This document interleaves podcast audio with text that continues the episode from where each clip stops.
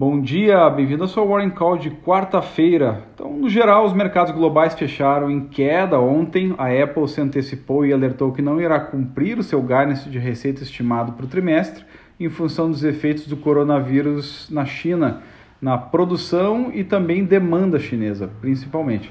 A notícia é sem dúvida importante, pois afeta uma das maiores companhias do mundo, que está ao lado de Facebook, Google e Amazon. Imagine a Amazon falando isso, então qual é que seria o efeito.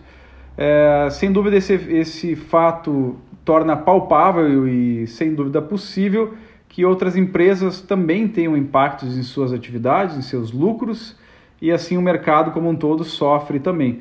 Evidentemente, uma redução de lucros e de resultados, de receitas em uma empresa prejudica a, o valor de cotação da ação. E então, se a Apple se antecipou e alertou sobre isso, é porque ela realmente espera um, uma queda e não quer que os investidores tenham uma surpresa ao longo do período. A Bolsa Brasileira então fechou em forte queda, é, na verdade operou em forte queda, lá pelas 5 para as 4 da tarde ela começou a se recuperar, estava em queda de em torno de 1,5% e encerrou em 0,29%.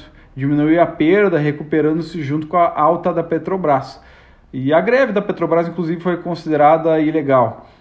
Um dos principais destaques da semana vem sendo o Marfic, que já subiu 15,5% na semana e mais de 22% no mês, uma subida realmente forte.